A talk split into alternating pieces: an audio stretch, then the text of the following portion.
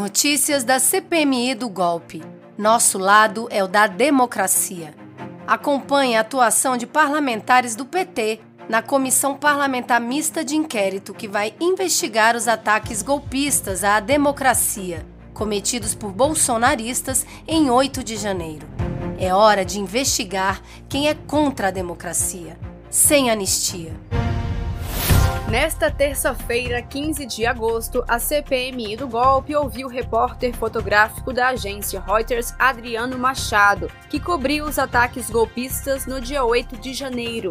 O profissional declarou que foi ameaçado por vândalos e obrigado a apagar a fotografia.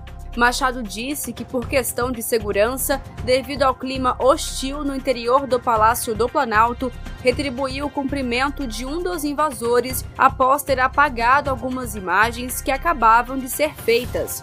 Ele exibiu um vídeo para mostrar o momento em que um dos invasores o aborda e pede para ele apagar a foto. Na sequência, ocorre o cumprimento entre eles. Sem provas, bolsonaristas da comissão apontam que o profissional seria um infiltrado e que estaria no interior do Palácio do Planalto antes da invasão. Machado afirmou que não conhecia nenhuma das pessoas que estavam praticando os atos de vandalismo. Na sessão, o deputado federal Rogério Correia, do PT de Minas Gerais, disse que a invenção da narrativa de que a esquerda tinha envolvimento com os ataques foi desmentida com as declarações do fotógrafo da Reuters. Então veja bem, a tese de que havia infiltrados quebrando, que o fotógrafo foi lá e foi contratado por alguém de fora para mostrar que os atos violentos eram invenção da esquerda. Este caiu com o senhor vindo aqui hoje. Eles não conseguem provar, isso não vão conseguir. Podem quebrar seu sigilo, podem fazer o que quiserem. Eles não vão conseguir demonstrar que o senhor foi contratado por alguém, porque o senhor não foi. O senhor trabalhava pela Reuters, carteira assinada como trabalhador, ganhando, pelo que eu sei, menos de 15 mil reais. E foi lá trabalhar. Então, Zero nessa bala de prata. A bala de prata dos senhores deputados da ultradireita falhou, acabou. Essa bala de prata já era. O parlamentar disse que a narrativa criada é hilária e foi derrotada, além de afirmar que as contas de Bolsonaro e Michele Bolsonaro precisam ser quebradas, ao enfatizar que a Procuradoria-Geral da República já incluiu Bolsonaro como um dos possíveis autores intelectuais dos atos golpistas. Hoje nós estamos aqui, por exemplo, no anticlímax escutando um repórter trabalhador que estava fotografando. Sabe a imagem que eu fico? O mundo está pegando fogo. O senhor vai lá e tira uma foto, uma foto do incêndio. E o senhor é responsabilizado porque tirou a foto do incêndio. E não de quem botou fogo no mundo. É realmente hilariante, se não fosse trágico. Essa narrativa que eles tentaram fazer, que hoje foram derrotados. Agora, é importante também dizermos o seguinte: há algo acontecendo que não este que são as contas que precisam ser quebradas de Bolsonaro, Michele Bolsonaro, que nós vimos no avião presidencial, o presidente ser grave de uma pessoa que está sendo investigado, que é o ex-presidente Jair Bolsonaro. Ele está sendo investigado não é só aqui não, ele está sendo investigado no Supremo Tribunal Federal, que tem um inquérito sobre a autoria intelectual dos atos golpistas. E a PGR incluiu Jair Bolsonaro como um dos possíveis autores intelectuais do crime. Então ele já é investigado. Ele sai de avião, antes, ao invés de entregar a faixa presidencial, para o presidente que ele foi derrotado, ele não entrega a faixa, ele vai para o exterior e leva na mala dele joias do povo brasileiro que são vendidas no exterior. Ele faz corrupção. O senador Rogério Carvalho, do PT de Sergipe, começou sua fala relembrando a forma como o jornalismo brasileiro e os profissionais da imprensa foram tratados ao longo do governo Bolsonaro além do desrespeito às instituições democráticas e ao Estado democrático de direito. O que nós vivemos no dia 8 de janeiro de 2023 foi um atentado terrorista às instituições.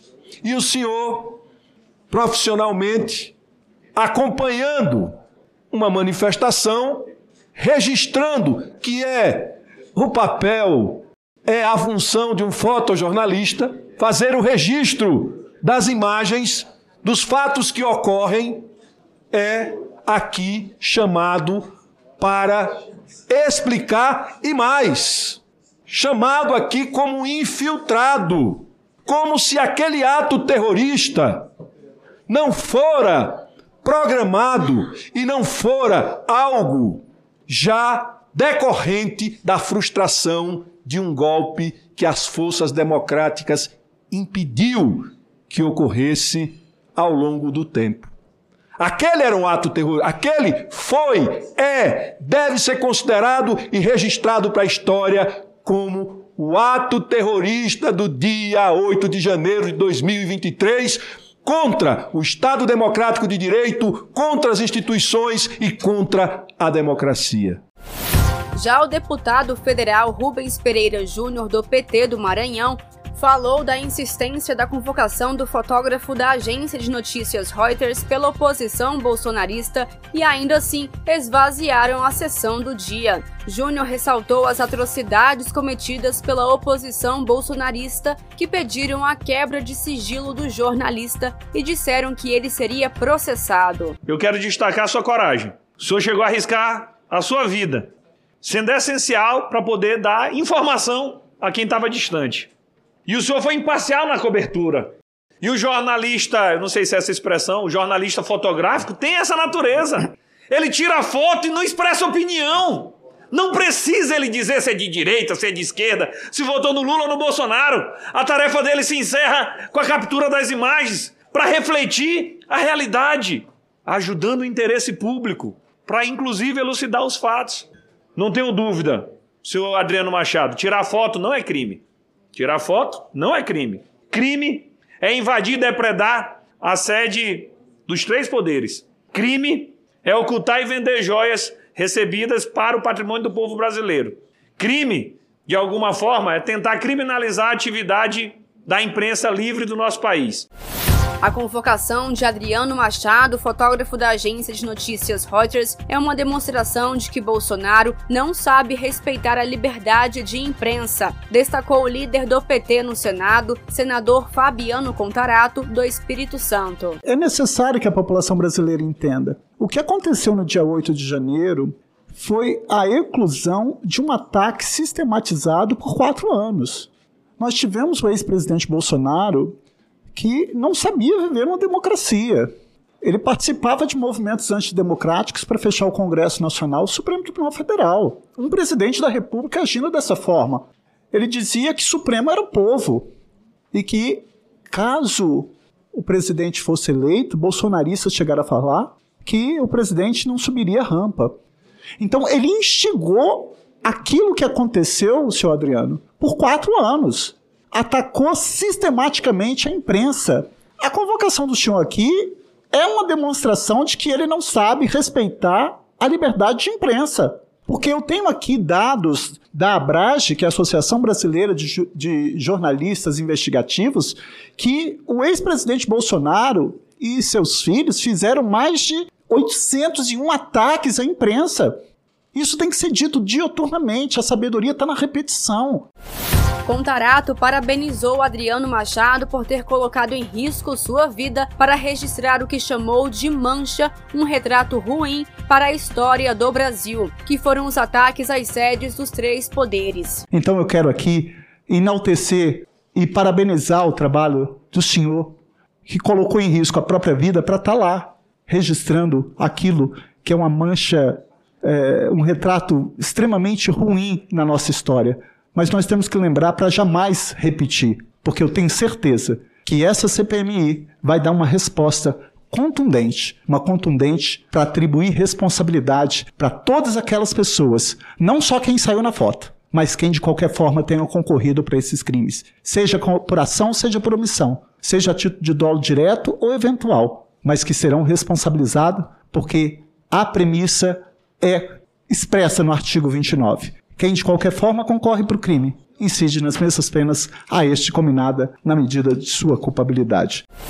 A relatora da CPMI do golpe, senadora Elisiane Gama, afirmou que a convocação de Machado não faz o menor sentido e fez uma defesa dos profissionais de imprensa. A convocação de Adriano Machado gerou forte reação de entidades ligadas ao exercício do jornalismo. A Federação Nacional dos Jornalistas e a Associação Brasileira de Imprensa divulgaram nota alegando que a convocação do fotógrafo abriria um grave precedente contra a livre atuação dos profissionais de imprensa.